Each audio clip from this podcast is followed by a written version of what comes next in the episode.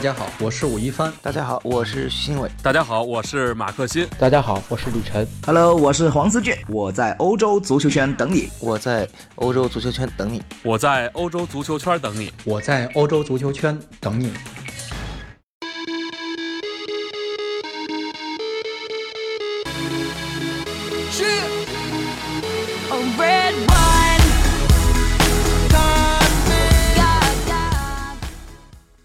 大家好，又是在阿亮聊英超的节目当中跟大家见面了。这是本周的第二更。我们相信很多铁杆的球迷啊，在今天凌晨呢，还是起床看了比赛的。呃，另外呢，有很多的铁杆球迷，肯定呢也是因为工作呀或者学习的关系，没有机会起来看比赛。啊，不管怎么样，对大家来说呢，这都是美妙一天的开始。因为醒来或者你半梦半醒当中啊。看到了阿森纳这一场胜利，这是一场非常重要的胜利。在欧联的第一回合的主场比赛当中，阿森纳是干净利落的二比零击败了那不勒斯。在两回合的比赛当中呢，是占据了先机。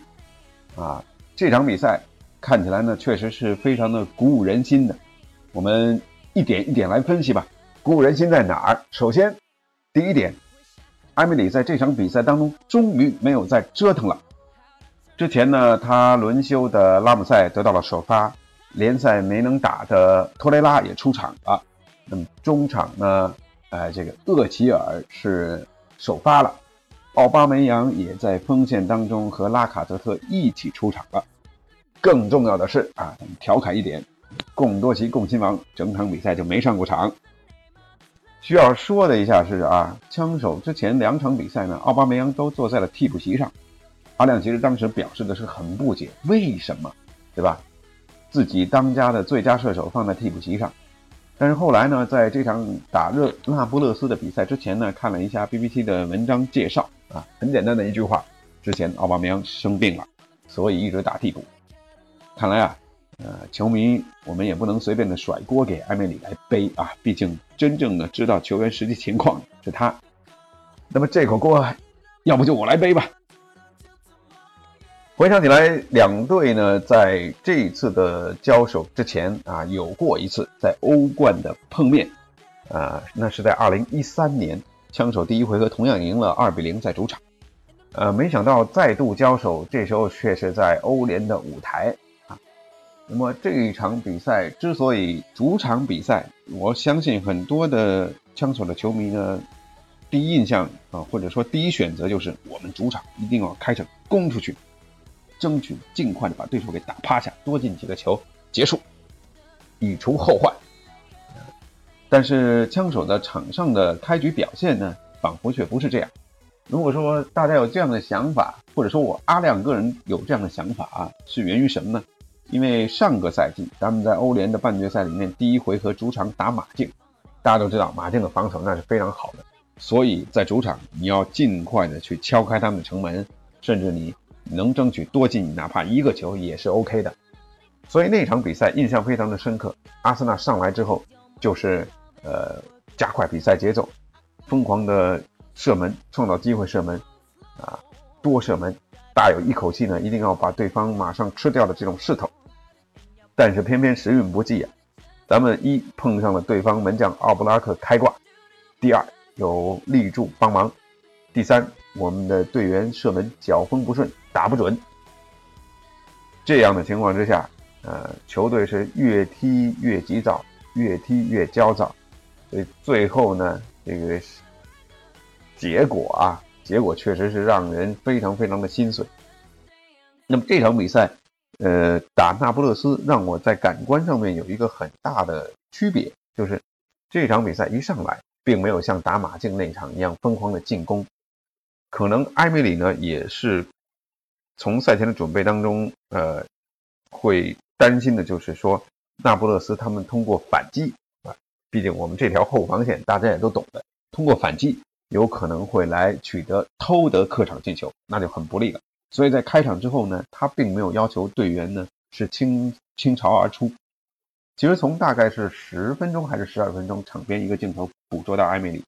他做了一个双手下压的动作。随后他坐到替补席上，还在做这个动作，意思就是说，啊，告诉场上的球员，我们稳扎稳打，不要着急。这点呢，倒是从最后的结果来推导，还是蛮正确的。查了一下数据，那不勒斯这个赛季通过反击，总共其实才进过三个球，这个确实有点少啊，也违背了之前的一些印象流的印象。因为如果说细数那不勒斯进攻球员，你肯定会想到因西涅，你肯定会想到莫腾斯，还有像卡列洪这些球员呢，都是速度非常快，脚底下技术好，速度快。擅长打反击这样的球员，呃，但是呢，呃，所以说埃梅里呢，可能赛前要求球队先扎住篱笆，或者说把局势稳住，不让对方反击去偷袭，这是一个正确的战略选择。那，呃，从这点上来说呢，呃，这是阿森纳的一个从全局掌控上的一个选择。那么细化到战术层面。怎么样去攻对手？啊，这个选择，阿森纳我觉得做的也是很对头的。首先，虽然说速度没有踢得非常快，但是强度上，强度上的表现在哪里？托雷拉这场比赛赛后呢，有这个 Opta 的数据啊，他的一个运动热图几乎是整片红，这个就是像这个整个这个图啊。啊，一片红，突然间想到一个不太好的比喻，所以就卡壳了啊，不想说了。呃，然后呢，这个这个图有网友开玩笑说，这是不是 P 的呀？托雷拉这么能跑，咱们叫他托三倍吧。啊，覆盖全场，几乎是每一个角落。啊，这个是一个全局的掌控。另外，也是我说的上强度，在中场的这种逼抢，使得来自意甲的那不勒斯适应不了英超的这种高强度。对抗和高节奏的传接球的对抗，所以我们会看到那不勒斯频繁不断的在中场丢失球权、传球失误，被阿森纳从中场赢得身体对抗、断球反击。这个是战术层面的第一个正确。第二个，埃梅里要求队员主打对方的左边路的防守，四四二，左后卫需要边前卫来帮忙，而在阿森纳主攻对方的这个左侧，也就是自己的右路，有谁呢？呃，奈尔斯、奥巴梅扬、拉卡泽特也拉到这边，呃，厄齐尔包括拉姆塞也都把一些进攻的精力都倾向于攻击对方的左路，这样就使得对方的左边啊是有一些这个鲁伊啊，包括这个杰林斯基这两个人呢有一些应接不暇，顾不过来了。那顾不过来，呃。鲁伊这边频繁的被打穿，意味着什么呢？中后卫库里巴利需要不断的往他这边倾斜进行补位，好几次的封堵角球也都是库里巴利的表现。但是正是在这样强大的施压之下，啊，库里巴利一个人不能分身，也顾不过来了。这一点呢，啊，就要说到的就是说我们进攻选择的另一个成功，这就是方向性的正确。那么球员贯彻这些战术啊，我们看到了第一个进球就完全从这两点都体现出来了。一个是中场的强度之后的断球反击，这第一个进球就是来源于断球之后打右边路啊，然后就是打右边路，打右边路的呢，呃，在人数以及打穿对方防守的情况之下，还有一个刚才说到的库里巴利不断的来补位，这一球他被吸引出来了，吸引出来的结果是什么？阿森纳找到了对方中路防守的空当，拉姆塞插上打门得分，一比零。所以，战略战术的对头到战术执行的坚决，最终导致了阿森纳很快在十四分钟就敲开了对方城门，这也使得球员很快就吃下了一粒定心丸，稳了啊，至少先进球了，对吧？第二个进球来的也是几乎如出一辙，托雷拉在中场的断球。其实第一时间他倒可以分向左边，因为空当已经相当大了。当时我还想分呢，喊了一句分呢，结果没分啊。托雷拉憋着劲儿，好几场比赛没踢了，对不对？最后这个脚后跟一磕，太销魂了，左脚打门，运气特别好，对吧？对方又是谁呢？库里巴利，这次他忙着赶到左边来补，哎，又当了一回不幸的背景。球打在他身上折射进，虽然不算托雷拉进球，但是呢，对吧？毕竟是二比零的一个比分的优势，那么其实，在整个上半场当中呢，阿森纳几乎是掌控了中场的局面，完全压制住了对手。呃，在中场不断的去拦截、去阻断对手，哪怕可能形成的反击，不是说完全没有让对方获得任何的机会啊，但至少呢，这个场面上是完全控制住，包括下半场也是一样。所以，战略战术的对头跟战术执行的坚决，对阿森纳来说，这场比赛是非常非常成功的。那么，阿森纳成功是一方面，是赢得比赛的重要的一方面。当然，对手发挥呢？我觉得并不是说真正的那不勒斯真正的成色就是这样，否则的话，他们也不至于是意甲的第二名，虽然落后了二十分，啊，这不在一个级别上，跟尤文图斯。那么，呃，这样的一个，呃，可以说一场比赛嘛，两支球队作战，当然，呃，有一方发挥出色，另一方发挥失常，失常在哪儿呢？那不勒斯首先没有搞明白，就是为什么安切洛蒂在这一场比赛当中让他们头号前锋米利克坐在了板凳席上。这一点呢是呃很难在赛前呢会去做这样的一番想象，因为米利克在这个赛季的比赛当中，他在意甲一共打进了十六粒进球，这是非常可观的啊！一名中锋，强力中锋。那么安切洛蒂把他放在替补席上。有他的考虑啊，从理解那呃这个那不勒斯理解安切洛蒂的角度来讲，他也是希望通过前场的，比如说因西涅啊、卡列洪，比如说莫腾斯，来进行快速的反击，应对枪手的主场反击，能打成多少没关系，只要能遏制住枪手的攻势，甚至最佳的结果我能偷到一个客场进球，那我就笑了，对吧？我第二回合是回到我的主场。我就好踢了，所以呃，把米利克放在板凳席上，只能够只能够说是一种赌博。那安切洛蒂最后赌输了。另外一点呢，呃，是那不勒斯近期的一个客场的状态啊，有意思啊。虽然比阿森纳略强，但是呢，整体自己的状态呢也并不是很好。我们看到了是进入到二零一九年之后。那不勒斯在欧战的赛场当中，啊，或者说在这个赛季的欧战赛场当中呢，他们是客场成绩其实并不是很好。他在客场呢仅仅是三胜三平三负。打阿森纳之前，他们有五场的欧战的客场比赛，包括了三场欧冠的小组赛。这三场欧冠呢是两平一负，而在呃。欧联的比赛当中，他们之前是输给了上一场啊，上一场打阿森纳之前的上一场是输给了萨尔斯堡，差点没法晋级啊。另外呢，只是唯一的一场胜利呢是击败了苏黎世队，所以呃，一个是那不勒斯也是客场状态不好，再碰上阿森纳的主场，所以失利现在看起来有点在所难免的感觉。那说回到阿森纳的主场为什么那么强势呢？很简单的统计，进入到二零一九年以来，枪手在主场取得了十胜一负的优异战绩。优在哪儿呢？打进了二十八个球，丢掉了六个球，其中更难能可贵的是有多达七场比赛零封的对手。嗯，所以这个是阿森纳战绩骄人的一个重要的原因，主场战绩骄人的重要原因。唯一从酋长带走分数的、带走胜利的、呃，带走分数的是曼联，就打成了。啊，然后呢，这个足总杯呢，他们这阿森纳的一败呢，就是来自于曼联，而整个这样的一个主场的气势啊，确实使得阿森纳在踢主场比赛的时候，不管从呃球员啊、主帅啊到球迷啊，这种心态是完全不一样的，状态也是完全不一样，就善踢主场球嘛。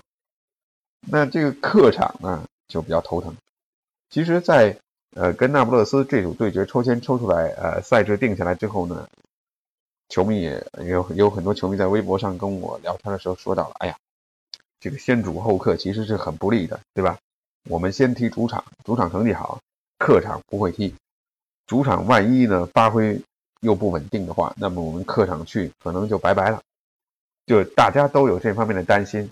因为从去年的十二月份以来，阿森纳总体的在客场的比赛。那实在是太难看，才赢过两场比赛，